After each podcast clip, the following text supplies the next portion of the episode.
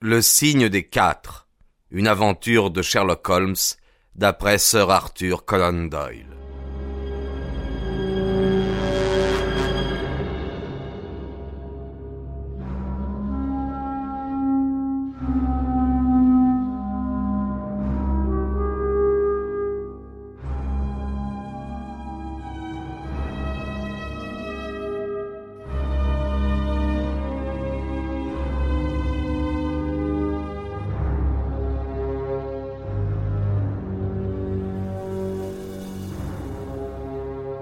Il gravit l'escabeau, et après avoir pris appui de ses mains sur deux poutres, il se hissa dans le grenier.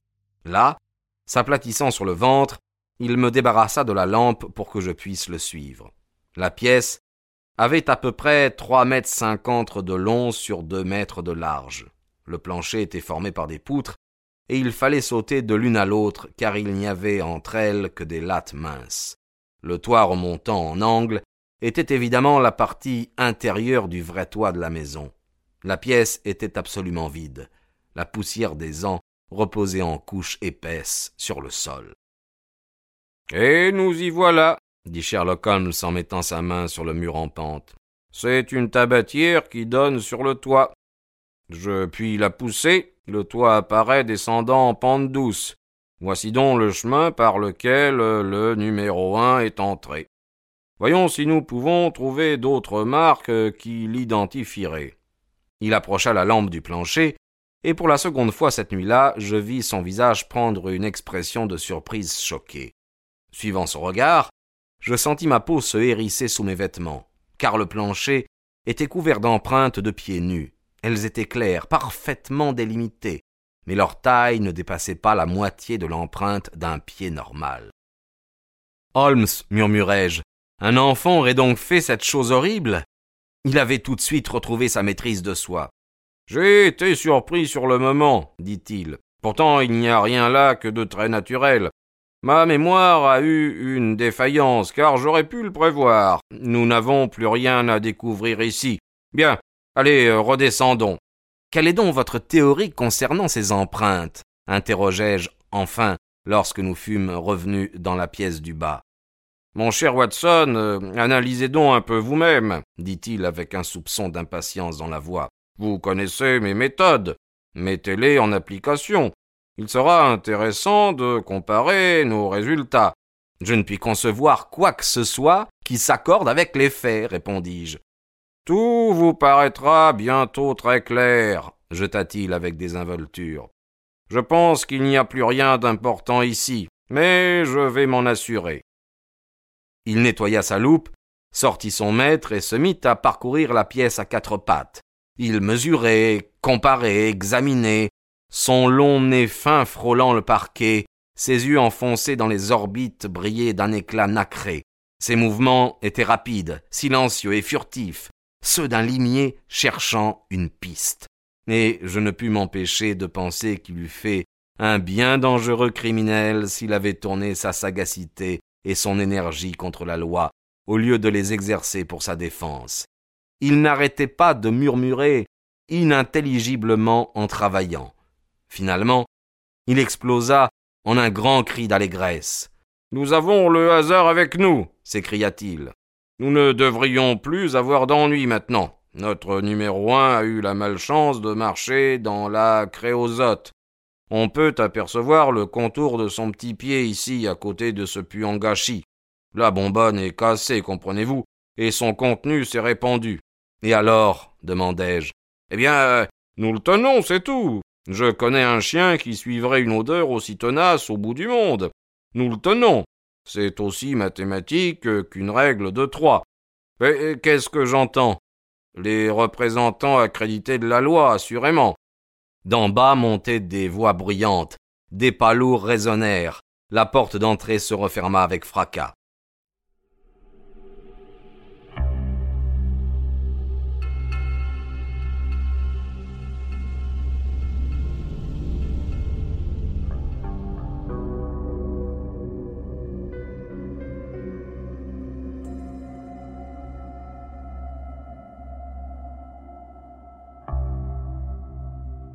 Avant qu'ils arrivent, Posez votre main sur le bras de ce pauvre garçon, dit Holmes.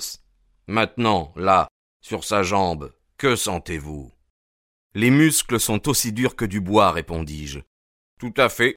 Ils sont dans un état d'extrême contraction qui dépasse de beaucoup l'ordinaire ricor mortis.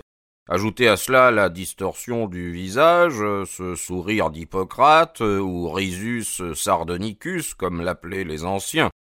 Quelle conclusion, docteur?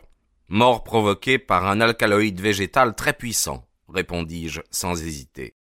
Une substance comme la strychnine qui provoquerait le tétanos. C'est aussi l'idée qui m'est venue aussitôt que j'ai vu l'hypertension des muscles faciaux.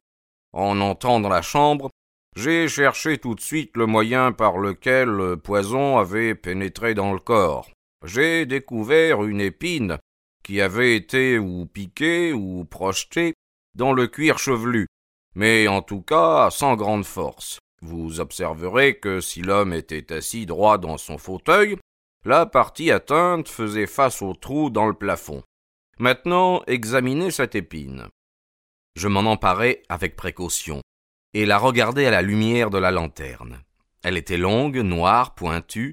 Son extrémité paraissait vernissée, comme si une substance gommeuse y avait séché. La pointe, émoussée, avait été taillée et arrondie au couteau. Est-ce une épine qu'on trouve en Angleterre? demanda-t-il. Ah non, certainement pas. Eh bien, avec toutes ces données, vous devriez pouvoir faire quelques inférences correctes. Oh, mais voici les officiels. Les forces auxiliaires peuvent donc sonner la retraite. Comme il parlait, les pas se firent entendre bruyamment dans le couloir, et un homme trapu, sanguin, corpulent, vêtu d'un costume gris, pénétra lourdement dans la pièce. Il avait le visage gras, des paupières bouffies, les yeux très petits et clignotants filtraient un regard perçant. Immédiatement derrière lui apparurent un inspecteur en uniforme et Thaddeus Sholto qui paraissait toujours aussi ému. Bon Dieu, en voilà une affaire s'écria le gros homme d'une voix rauque et voilée. Une belle histoire, oui. Mais qui sont ces gens? Ma parole, cette maison est aussi encombrée qu'un terrier. Je crois que vous pouvez me reconnaître, monsieur Athelney Jones, dit Holmes tranquillement. Ah, mais oui, bien sûr, fit-il d'une voix essoufflée. Monsieur Sherlock Holmes, le théoricien, vous reconnaître. Oh, je n'oublierai jamais la petite conférence que vous nous avez faite à tous sur les causes, inférences, effets dans l'affaire du joyau de Bishopgate. C'est vrai que vous nous avez mis sur la bonne piste, mais vous admettrez bien maintenant que c'était plus par hasard que par l'effet d'une découverte véritable. Il suffisait d'un raisonnement très simple. Oh, allons, allons, euh, il ne faut jamais avoir honte d'admettre la vérité. Ah, mais ceci, euh, ça l'affaire, euh, ça l'affaire, hein, des, des faits précis, n'est-ce pas? Pas de place pour les théories. Quelle chance j'ai eue de me trouver à Norwood pour une autre affaire. J'étais au commissariat quand la nouvelle est arrivée. D'après vous, de quoi l'homme est-il mort? Oh, c'est une affaire qui ne laisse aucune place pour les théories, dit Holmes sèchement. Non, non, euh, mais enfin on ne peut nier que vous touchiez juste quelquefois. Mon Dieu, la porte était verrouillée, m'a-t-on dit. Un demi-million de joyaux disparus. Comment était la fenêtre? Fermée de l'intérieur, mais il y a des traces de pas sur le rebord. Bien, bien. Mais euh, si elle était fermée, les pas n'ont rien à voir dans l'histoire. C'est une question de bon sens. L'homme est peut-être mort d'une attaque. Seulement les joyaux manquants, ça. J'ai une idée. J'ai parfois de ces éclairs. Laissez-moi, inspecteur. Vous aussi, monsieur Sholto. Votre ami peut rester, Holmes. Dites-moi ce que vous pensez de ceci. Sholto a avoué de lui-même qu'il était hier soir avec son frère. Ce dernier meurt d'une attaque, et Sholto part avec le trésor. Qu'en dites-vous? Après quoi, le mort, craignant sans doute de s'enrhumer, s'est levé pour verrouiller la porte. Ouais, il y a une faille. Voyons. Usons un peu de bon sens. Ce Thaddeus Sholto était avec son frère, et il y eut une querelle. Bon, cela nous le savons. Le frère est mort, et les joyaux sont disparus. Nous savons aussi cela. Nul n'a vu le frère depuis le départ de Thaddeus. Le lit n'était pas défait, la victime ne s'est donc pas couchée. D'autre part, Thaddeus est de toute évidence dans un état d'esprit agité. Il est, euh, voyons, euh, disons, euh, peu sympathique. Hein. Vous voyez que je suis en train de tisser ma toile. Le filet se resserre autour de lui. Vous n'êtes pas encore tout à fait en possession des faits, dit Holmes. Cet éclat de bois que j'ai toutes les raisons de croire empoisonné était fiché dans le cuir chevelu. La marque s'y trouve encore. Cette carte et l'inscription que vous pouvez y voir étaient sur la table à côté de ce curieux instrument formé d'un manche et d'une masse en pierre. Comment tout ceci s'applique-t-il à votre théorie? Chaque détail s'en trouve confirmé, au contraire, répliqua le gros détective pompeusement. La maison est pleine de curiosités des Indes. Thaddeus a pu apporter cet instrument qui, utiliser à des fins meurtrières cet éclat de bois si celui-ci s'avère empoisonné. La carte est un truc, une fausse piste probablement. La seule question est comment est-il parti? Ah, évidemment, il y a un trou dans le plafond. Il bondit sur l'escabeau avec une vitesse surprenante pour un homme aussi corpulent, et il se fraya un chemin à travers l'ouverture. Puis nous l'entendîmes annoncer triomphalement qu'il avait trouvé la tabatière. Il peut découvrir quelque chose, remarqua Holmes en haussant les épaules. Il a parfois des lueurs d'intelligence. Il n'y a pas de sots si incommodes que ceux qui ont de l'esprit. Vous voyez, dit Jones en redescendant les marches de l'escabeau. Les faits valent mieux que les théories, après tout. Mon opinion sur l'affaire se confirme. Il y a une tabatière qui est même entr'ouverte. C'est moi qui l'ai ouverte. Tiens, vous l'aviez donc remarqué dit-il en baissant sa voix d'un ton. Quoi qu'il en soit, cela nous montre comment notre monsieur est sorti de la pièce. Inspecteur. Oui, monsieur, dit une voix dans le couloir. Demandez à monsieur Sholto de venir. Monsieur Sholto.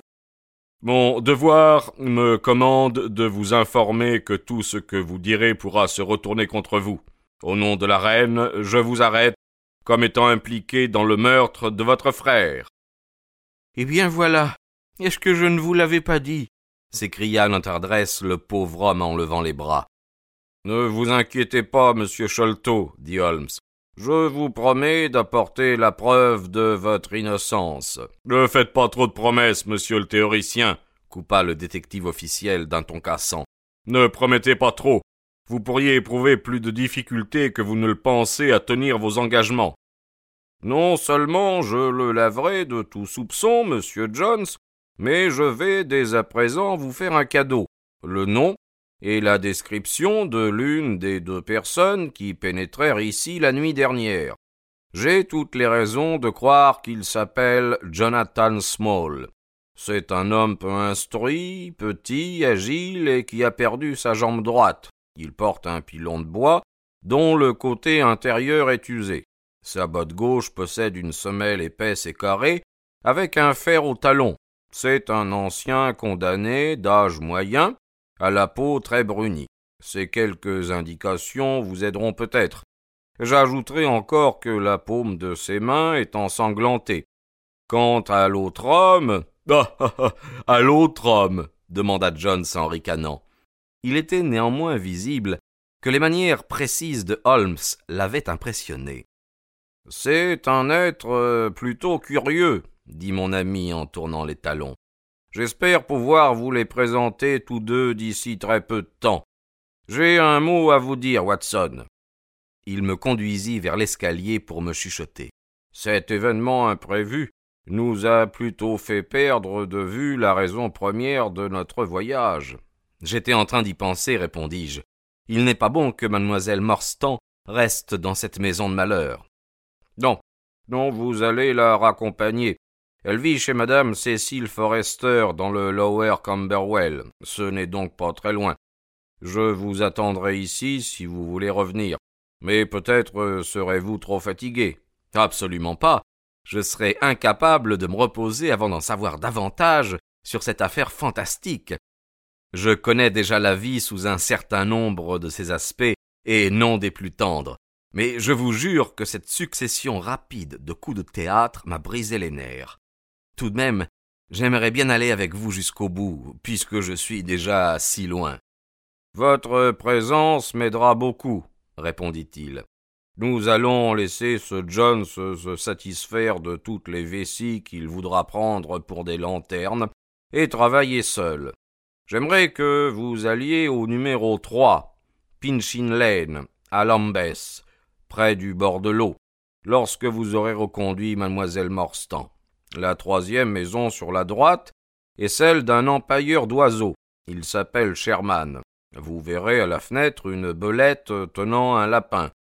Donnez mon meilleur souvenir à ce vieux Sherman et dites-lui que j'ai besoin de Toby tout de suite. Vous le ramènerez avec vous dans la voiture. Un chien, j'imagine. Oui, oui, un curieux bâtard doué d'un odorat étonnant. Je préférerais l'aide de Toby à celle de tout Scotland Yard. Bon, bien je, je vous ramènerai Toby. Il est une heure du matin. Je devrais être de retour avant trois heures si je peux changer de cheval. Et moi, dit Holmes, je vais voir ce qu'il y a à tirer de madame Berston et du serviteur hindou. Ce dernier dort dans la mansarde à côté, m'a dit euh, M. Thaddeus. Puis j'étudierai les méthodes de Jones, le grand détective, en écoutant ses sarcasmes peu subtils.